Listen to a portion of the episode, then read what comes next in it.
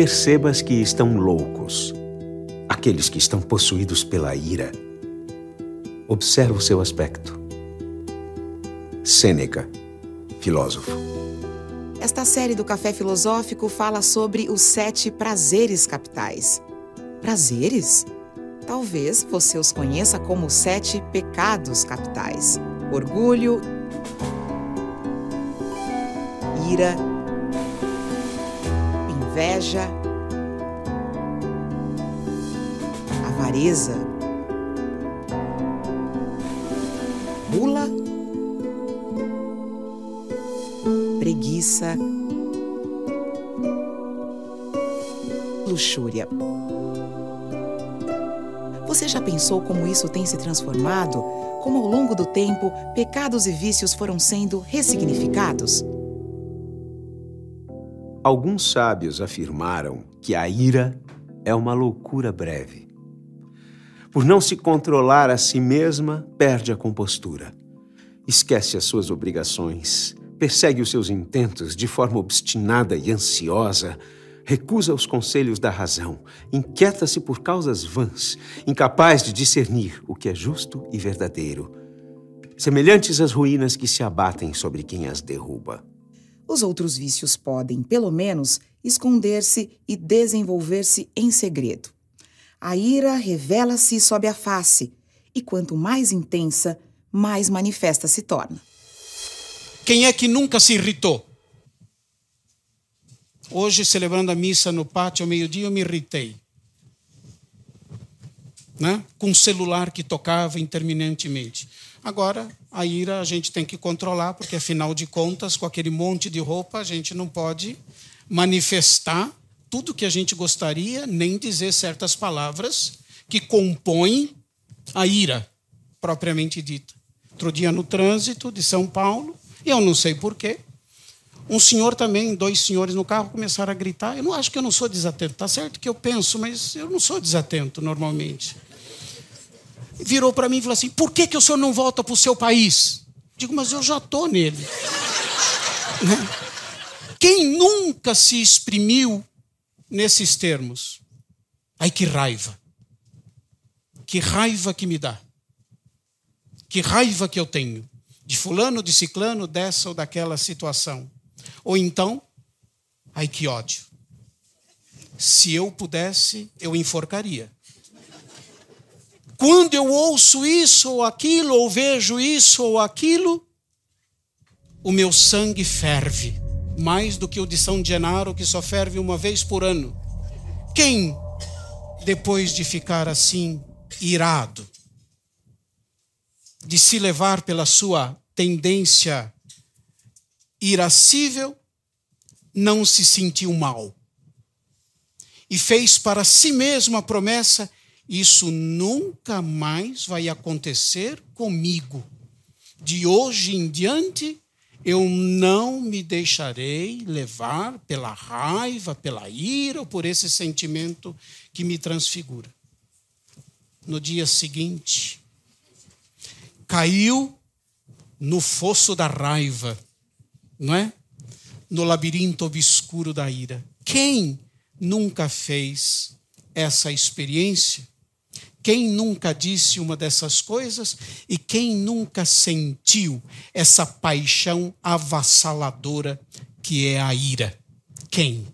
Mas enfurecer-se contra a ira é se deixar dominar por ela.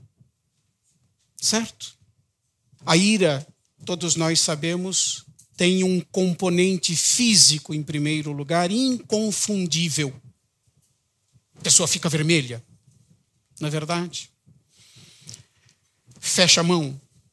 O olhar passa a ser fulminante. Muitas vezes, a ira é acompanhada de palavras duras, de palavras agressivas e do aumento até dos batimentos cardíacos. No plano moral, digamos assim, e no plano social, a ira provoca ódio, a ira provoca vingança, brigas e até ofensas a Deus e ao próximo. Lembra do profeta Jeremias? não é? Que vai brigar com Deus. Seduziste-me, Senhor, e deixei-me seduzir. Foste mais forte, tiveste mais poder. Tornei-me alvo de irrisão o dia inteiro. Todos zombam de mim. Todas as vezes que falo, levanto a voz, clamando contra a maldade e invocando calamidades. A palavra do Senhor tornou-se para mim fonte de vergonha e de chacota o dia inteiro. Disse comigo: Não quero mais lembrar-me disso, nem falar mais em nome dele. Até com Deus a gente brinca. Onde é que você foi parar? Até com Deus. A gente se ira. Por que, que eu nasci? Não é verdade? Dizia Jó. Teria, teria sido melhor eu não ver a luz do dia. Não é? Deus passa a ser o culpado de muitos de nossos males. Mas veja bem, a ausência dessas reações que eu elenquei não significa que uma pessoa não esteja irada. Tem pessoas que agem com três dias de retardo e de atraso. Tá certo? Ou então ela reage de uma maneira tal que a gente, não é? Fica, puxa, essa pessoa. Mas lembra o ditado popular? Cuidado com as pessoas muito quietinhas. Quando elas explodem, não é verdade? Há uma maneira só diferente de reagir àquilo. A ira é uma paixão desordenada. Enquanto paixão, a ira não é nem boa nem ruim, mas ela é má na medida em que ela é desordenada propriamente dito, não é? Do ponto de vista teológico, moral e espiritual, a ira é um movimento, digamos assim, interno que tende à vingança. Eu vou dar o treco, isso não fica assim o grande filósofo Aristóteles, por exemplo, distingue três tipos de ira. Vê se vocês se reconhecem, mas não precisa falar publicamente. Guarda. Tem a ira dos violentos, isto é, daqueles que se irritam por qualquer coisa. Certo? Eles se irritam e são irritantes. Não é? porque eles também provocam a irritação e a ira. Então, aqueles que por pouca coisa se irritam. Há aqueles, ainda a ira dos que guardam rancor pela lembrança de algo, ou de uma injúria, ou de uma ofensa recebida. Guarda rancor. Vive a vida inteira. Não é verdade? Nós diríamos cozinhando a ofensa recebida. E nunca chega ao ponto, a coisa de tirar do forno, na é verdade. Sempre está aí. E ainda a ira dos obstinados, isto é, daqueles que não descansam enquanto não se vingarem. Agora, dependendo da intensidade, e aqui a ira tem uma interseção com os outros pecados capitais, cuja noção eu vou esclarecer que me parece importante. Dependendo da intensidade e da duração no tempo, eu diria, a ira pode assumir outros nomes, como impaciência, arrebatamento, violência, furor, ódio e vingança. Quando que a ira é impaciência. Quando ela é uma disposição habitual em se inquietar, em se irritar. Aqueles que se irritam com pouca, com pouca coisa, eles são impacientes. Não é? Ela é arrebatamento na medida em que a impaciência se acrescenta, é acrescentado atos e palavras ameaçadores. Te pego na esquina. Ela pode assumir um outro termo, a violência, se a ira se manifesta com ações brutais. Um beliscão pode ser um sinal de amor, mas ele pode ser uma agressão. Não é verdade? ele pode ser furor quando a ira cega a razão. A gente não vê mais nada na frente. Mas ela é ódio quando a ira é algo contínua, aí ela vira ódio. Quando ela não cessa. E ela é vingança na medida em que ela manifesta vontade de fazer um mal a qualquer preço. A qualquer preço. Para a moral cristã, a ira é pecado capital. Cassiano, um dos padres da igreja do século V, 430 aproximadamente, diz que a ira é um veneno mortal que cega. Embora a moral cristã não ignore a perspectiva filosófica, clínica, não é?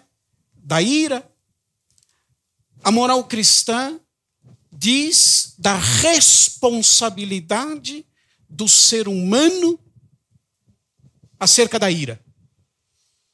Há uma responsabilidade pessoal na ira, uma vez que ela pode ser evitada. As coisas que nos deixam irados, sabemos bem.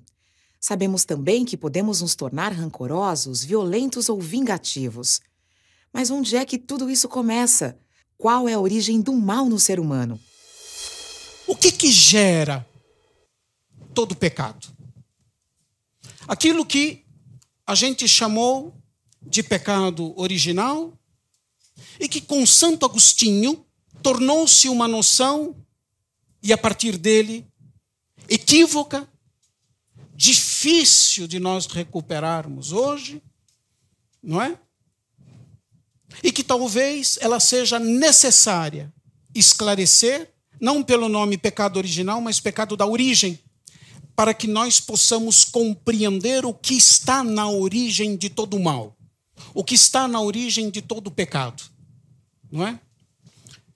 O que está na origem de todo o pecado não é a transgressão moral, nem a transgressão a um mandamento, ao meu ver. O que está na origem de todo o pecado é a negação da criaturidade. E, portanto, a negação do Criador.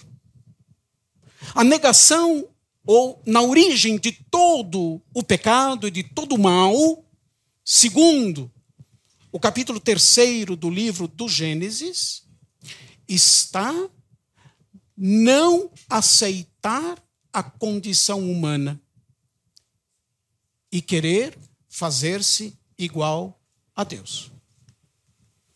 Conhecedor do bem e do mal. Queria, se vocês me permitem, não é, fazer um comentário sobre o capítulo terceiro do livro do Gênesis, que é o chamado pecado de Adão e Eva. Primeiro, não foi a maçã que Eva ofereceu a Adão? Nem sei se tinha macieira por lá.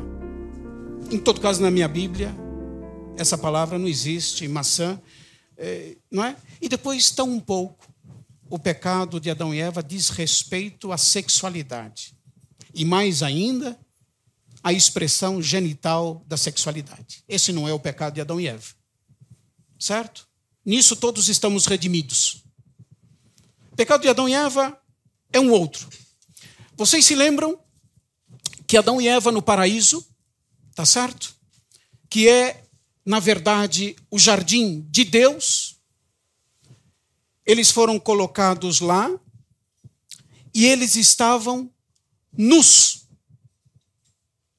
E o texto observa que, apesar da nudez, um não tinha vergonha do outro. Não é? Mas estavam nus.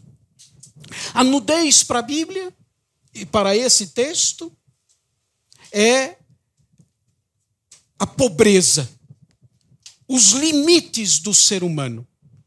É uma maneira de dizer que as limitações do ser humano, os seus limites não era para o ser humano um problema.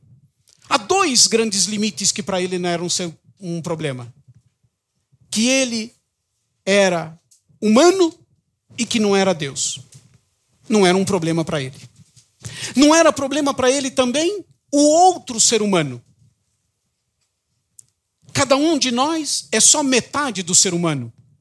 Porque o ser humano só é plenamente humano na complementariedade de homem e de mulher. Essa limitação de não ser tudo não era para o ser humano um problema propriamente dito, até aparecer a serpente. O que está mais perto de nós é o que nós temos mais dificuldade de ver. E o que está dentro de nós, pior ainda. A serpente não está fora. A serpente está dentro. Ela é a, digamos assim, o símbolo, na verdade, daquilo que acontece no interior do ser humano. No fundo, se vocês forem pensar, tudo mal entra em primeiro lugar por onde em nós? Pelo pensamento. Tá certo? Aderir ou não aderir a um pensamento, a uma ideia, não é? A uma pulsão cognitiva, é por aí que o mal entra. A serpente é a expressão do homem que dialoga com si mesmo.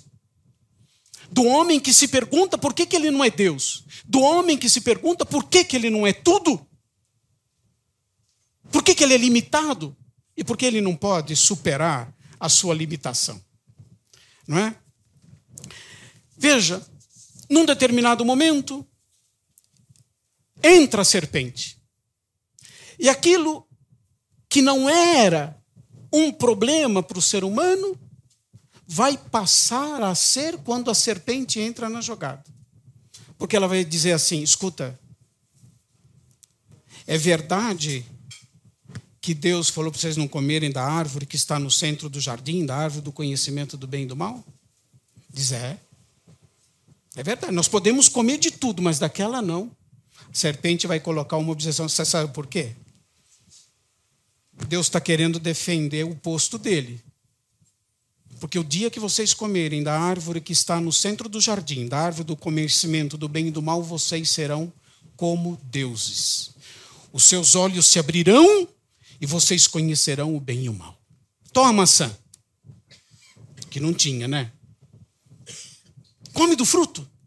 Quer dizer, a história, a história do primeiro mal, a história do capítulo 3 é a história de uma sedução. Para nos pegar, o mal tem que nos seduzir. Tem que fazer parecer bem o que é mal e mal o que é bem. Certo? A mulher toma do fruto. E viu que ela era vistosa aos olhos. Olha a sedução. Bom de paladar. Ela não só comeu, mas ofereceu para o homem que também aceitou. Na é verdade. Agora, de fato,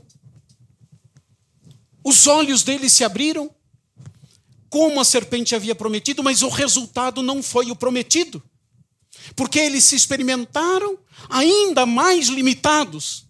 Eles se experimentaram um dos outros nus e sentiram vergonha da sua nudez vergonha da sua condição, vergonha da sua limitação. O que Deus queria é que o ser humano não negasse a sua humanidade. É isso que Deus queria. Mas que se preservasse plenamente humano quando o homem pretende, quando o ser humano pretende ser como Deus, ele se desumaniza. E o ser humano precisa permanecer plenamente humano.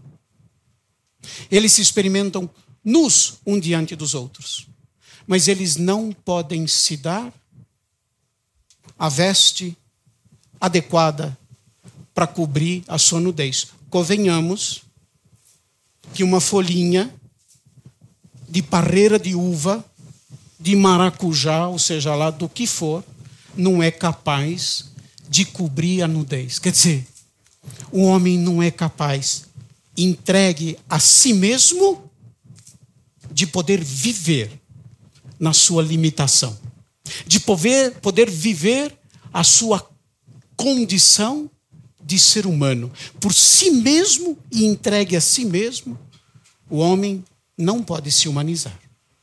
Só Deus pode cobrir a sua nudez e fazer para um e para o outro a roupa adequada. A maneira, o modo como a gente supera um mal é aceitar a nossa própria limitação. Aceitar os nossos limites é a condição de nós encontrarmos os remédios para a nossa própria limitação e para os nossos próprios limites. Às vezes o remédio é o próprio agradecimento. Agradecimento em razão da nossa condição, da nossa situação e assim por diante, não é?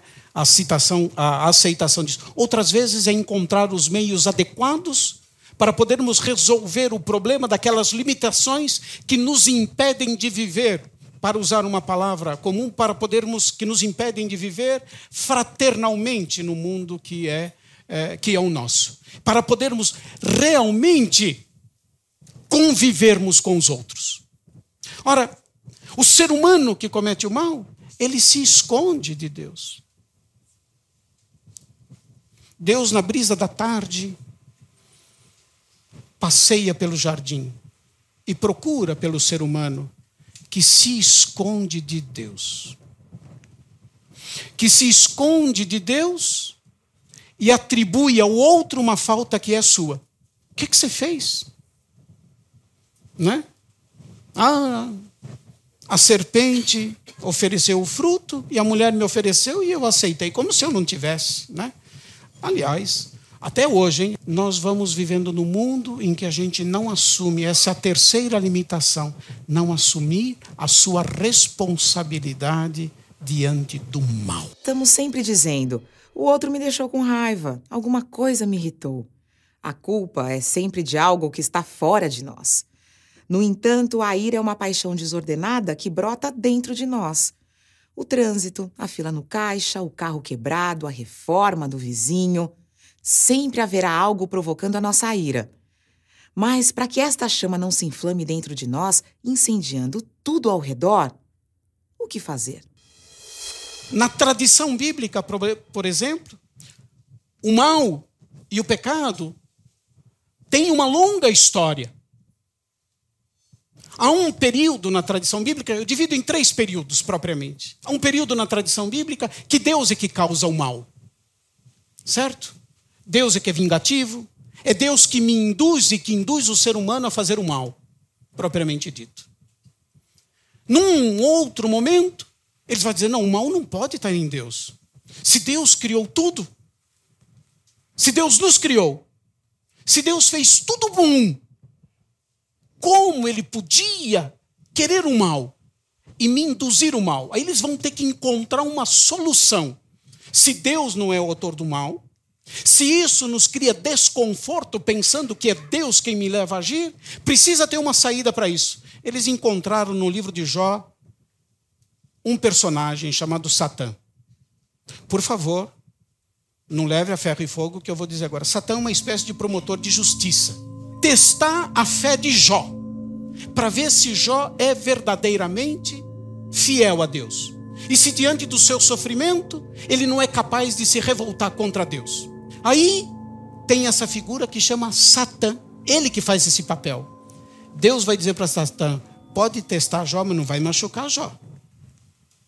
Certo? Não vai, mas pode testar. Pode investigar Jó, mas não vai machucá-lo. Satã entrou então nessa história toda como aquele que causa o mal. Satã, o demônio, tudo isso, não é? Uma simplificação. Há uma terceira, diz não é. Se for assim, diante do mal, tem que haver uma responsabilidade humana no mal. Na é verdade, aí que vem, sobretudo, já com alguns profetas mais tardios, e no capítulo 7 do Evangelho segundo Marcos, o mal está em nós. Não é o que entra no homem que torna o homem impuro, mas é o que sai do coração do ser humano. é no coração do ser humano que está todo tipo de maldade. A pureza consistirá, então, em não permitir que o mal que existe em nós se exteriorize. O problema é que até os nossos dias nós ficamos com a ideia do demônio, não é verdade? Tal qual nós compreendemos aquele, aquele ser, aquele ente. O demônio não é um ente, vou jogar com as palavras, é um entre. Mas não é um ente, mas é um entre. Essa ideia do demônio, que era só uma imagem, passou a justificar as nossas ações maléficas. Não fui eu. Foi o demo que me tentou. Entende? A culpa não é minha, foi ele e eu. Quer dizer, é uma maneira de nós nos desresponsabilizarmos diante do mal propriamente dito. Jesus vai dizer: não. É do coração do ser humano que sai todo tipo de maldade, que se exterioriza a maldade. É aí é o coração do ser humano que precisa ser trabalhado. É no coração do ser humano, como centro da sua vida, das suas paixões, que também provém a ira propriamente dito. Ontem, por acaso, faço aqui uma, uma observação. Estou indo com um estudante jesuíta, não é? é para fazer a Ezequias em São Paulo. Então, esse estudante jesuíta que está me trabalhando comigo lá me diz assim: escuta, o mal, o pecado é constitutivo da natureza humana? Não pode ser constitutivo da natureza humana. Se nós respondermos afirmativamente a essa pergunta, a gente diz: então não tem saída para nós. Não tem possibilidade da paz, não tem possibilidade do diálogo, porque nós somos assim, pronto e acabou. Muito pelo contrário. O mal é a contradição da natureza humana. Porque só o bem realiza plenamente a existência humana e realiza plenamente a nossa humanidade. A nossa natureza humana não é uma natureza pecadora. O mal é uma contingência. Mas não é algo constitutivo da natureza humana. Deus criou tudo bem. Diz o livro do Gênesis. E Deus viu que tudo era bom e que era muito bom. O problema é como da criação boa de Deus surgiu o mal. Essa questão dos pecados capitais. Ela de fato, não tinha na antiguidade cristã a pretensão de servir, de servir de exame de consciência para confissão. Tá certo? Você vai lá com a listinha e diz esse aqui, isso sim, isso não, aquele sim, aquilo não. Ela não tinha essa pretensão. Ela simplesmente diz, quando a gente fala de pecados capitais, daquelas fontes principais da nossa conduta pecadora, propriamente dito.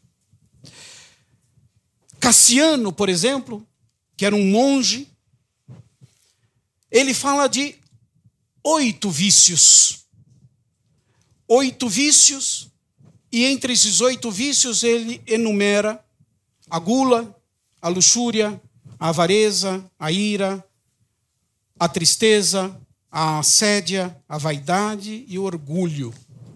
O objetivo de Cassiano, nesta lista que ele faz de pecados, são oito para eles, não é?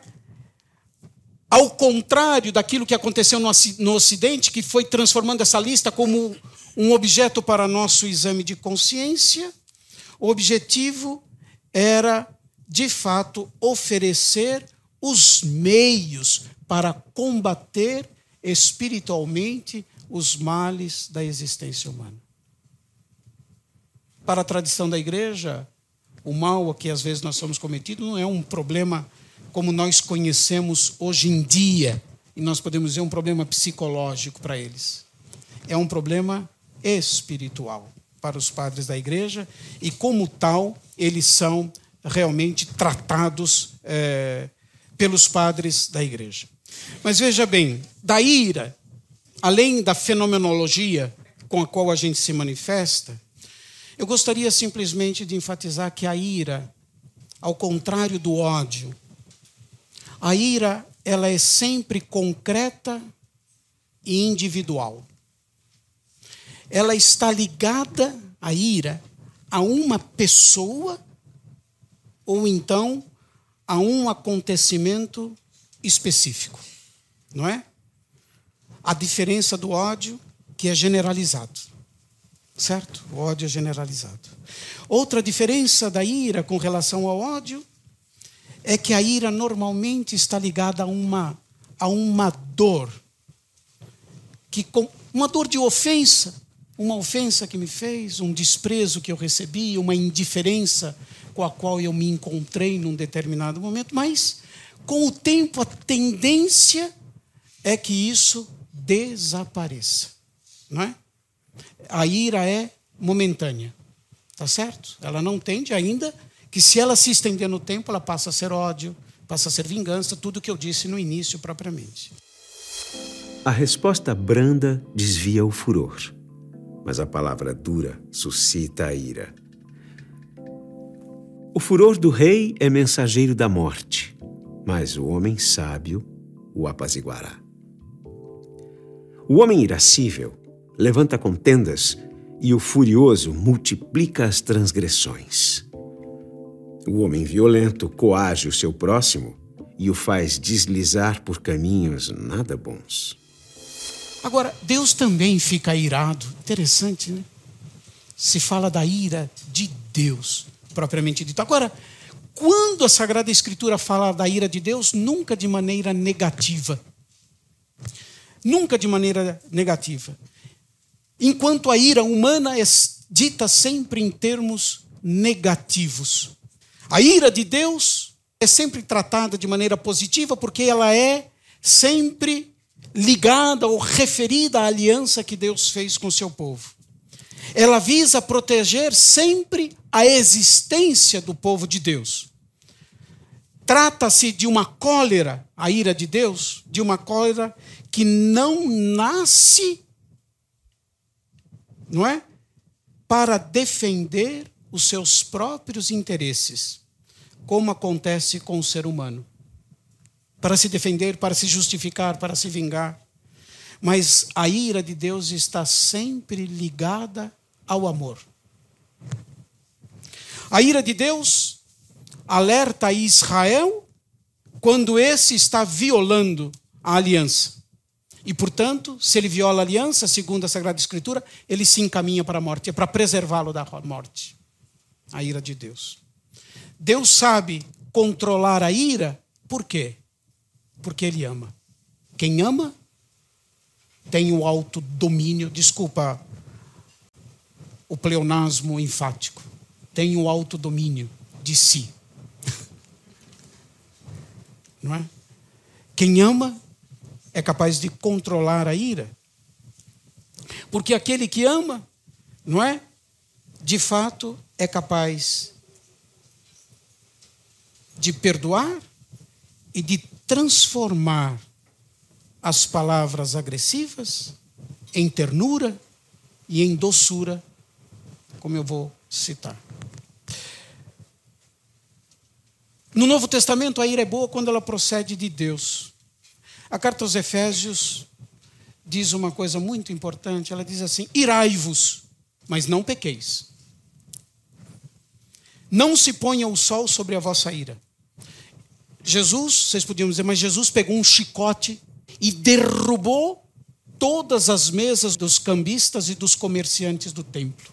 É ira, é, mas não para defender o seu próprio interesse para defender o povo contra a exploração do templo de Jerusalém. E para preservar a originalidade do templo como lugar da habitação de Deus propriamente dito. Jesus, digamos assim, permanece sempre senhor da própria ira. Sempre pensamos na ira como um mal, algo que temos que dominar, que controlar. É verdade. A ira pode nos levar a reações primitivas, violentas, mas a ira também pode nos levar para outros caminhos melhores, como o da esperança. A ira é uma paixão complexa, sim, não é? Ela nasce, pode nascer de uma tristeza profunda, de uma tristeza profunda, como diz São Tomás de Aquino, não é? Mas também sobre pode nascer da vontade de intervir sobre uma realidade para mudar aquela realidade.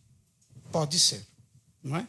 Nesse caso, trata-se de uma reação motivada pela esperança esperança de mudar algo, esperança de mudar alguém, esperança de poder reparar um erro, propriamente disso. A esperança é, digamos assim, um elemento estritamente ligado à paixão da ira. A ira também é motivada não só pela esperança que visa o bem, mas pela tristeza que tem objeto o mal. E isso tudo não existe fora de nós, só existe em nós. Ou, para não dizer que só existe em nós, existe em primeiro lugar em nós. E se existe fora de nós, é porque nós permitimos que ela se instaurasse nas nossas relações intersubjetivas propriamente dito.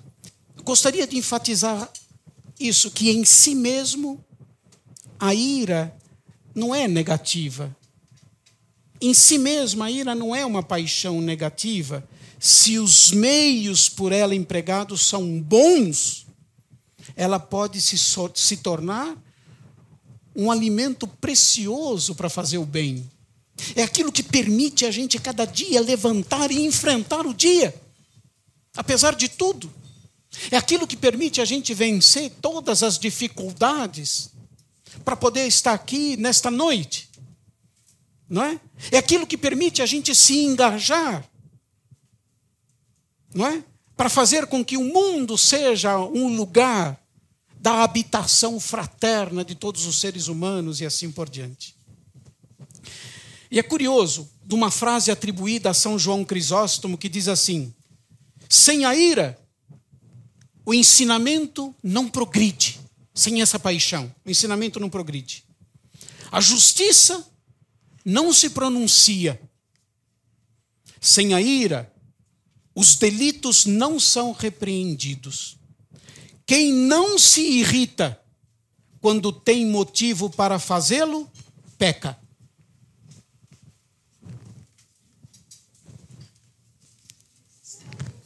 Mas a ira pode se tornar um vício a serviço do mal. Nós já vimos. Pode ser. Mas o problema central da ira é como controlá-la. É aqui que eu passo a receita.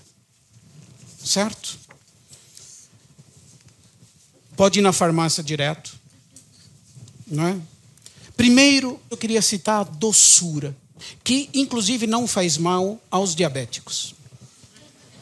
Essa doçura aqui, não só os diabéticos podem fazer uso, como todos devem.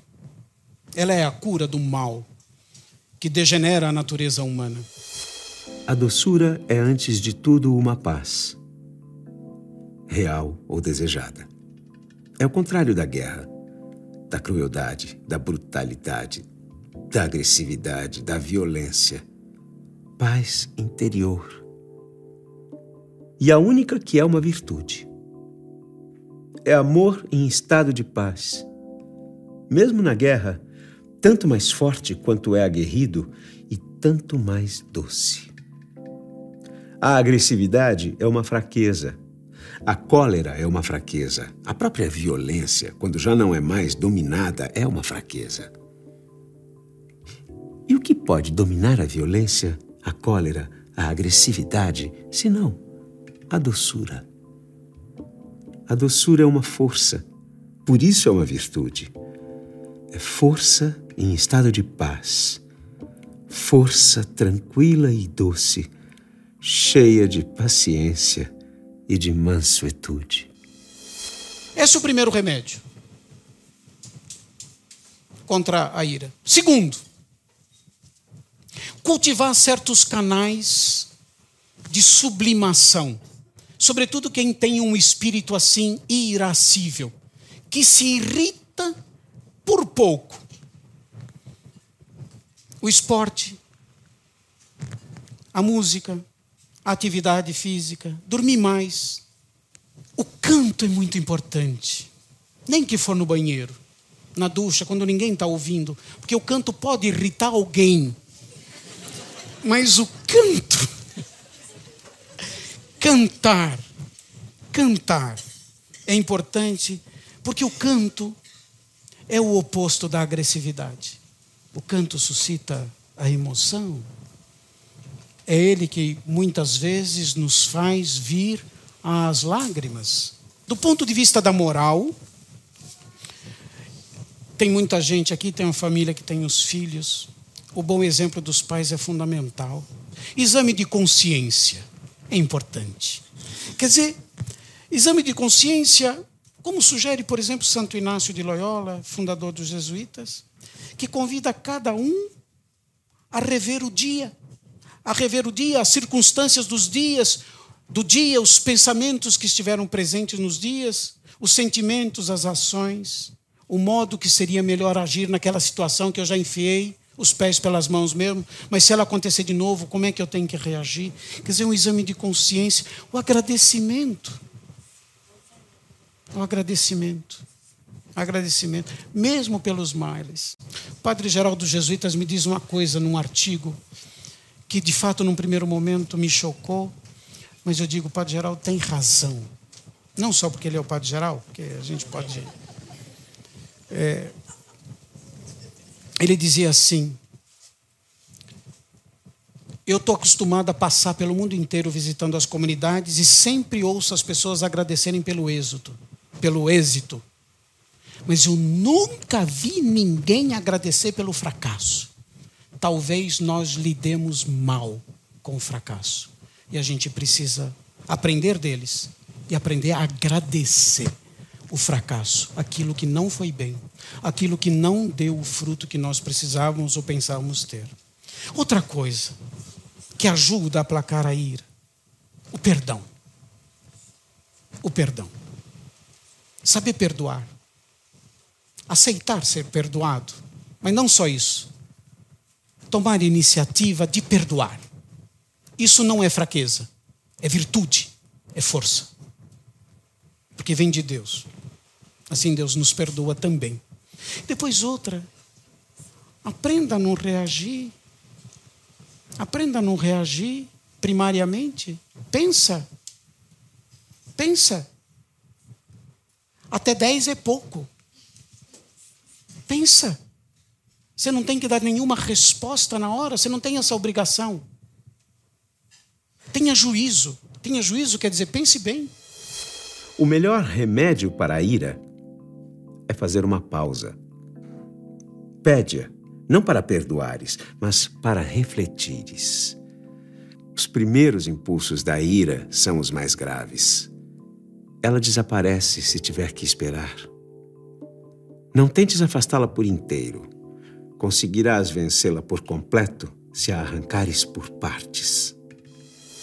Não se deixar levar por aquilo que o padre Oscar Miller, um jesuíta é, suíço que vivia no sul, dizia: não se deixar levar pelo sentir ferida, pelo sentir ferido.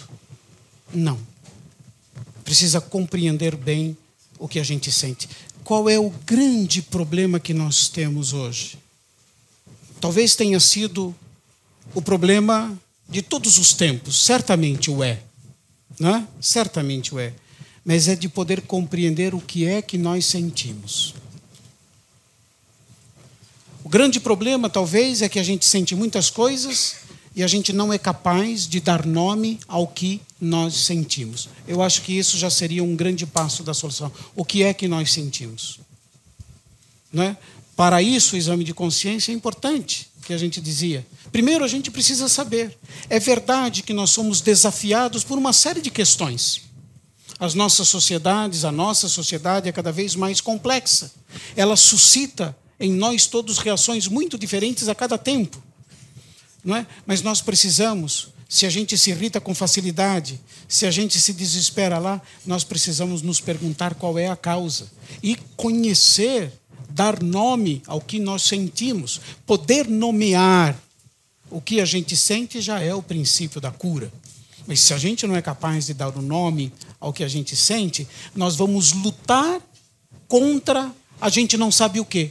Contra nós? Contra os outros? Contra tal coisa? Contra o quê?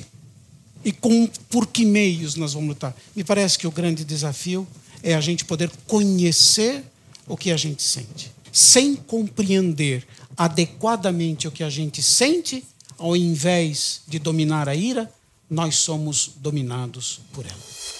Todo o seu receituário maravilhoso de esvaziamento dos iracundos, dos irados, prescrevendo atividades físicas para evitar a cólera, prescrevendo perdão, prescrevendo canto. A minha pergunta é aplicando ao seu mestre Jesus. Por que ele não seguiu isso no templo?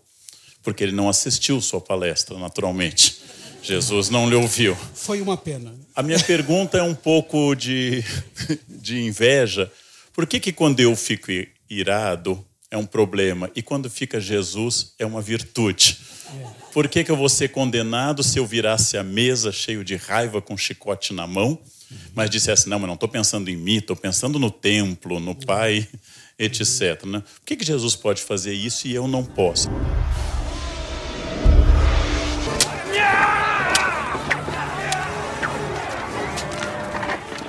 Não é que Jesus pode e que eu não possa fazer. Não é, é uma resposta a isso. A questão é a motivação. Não é?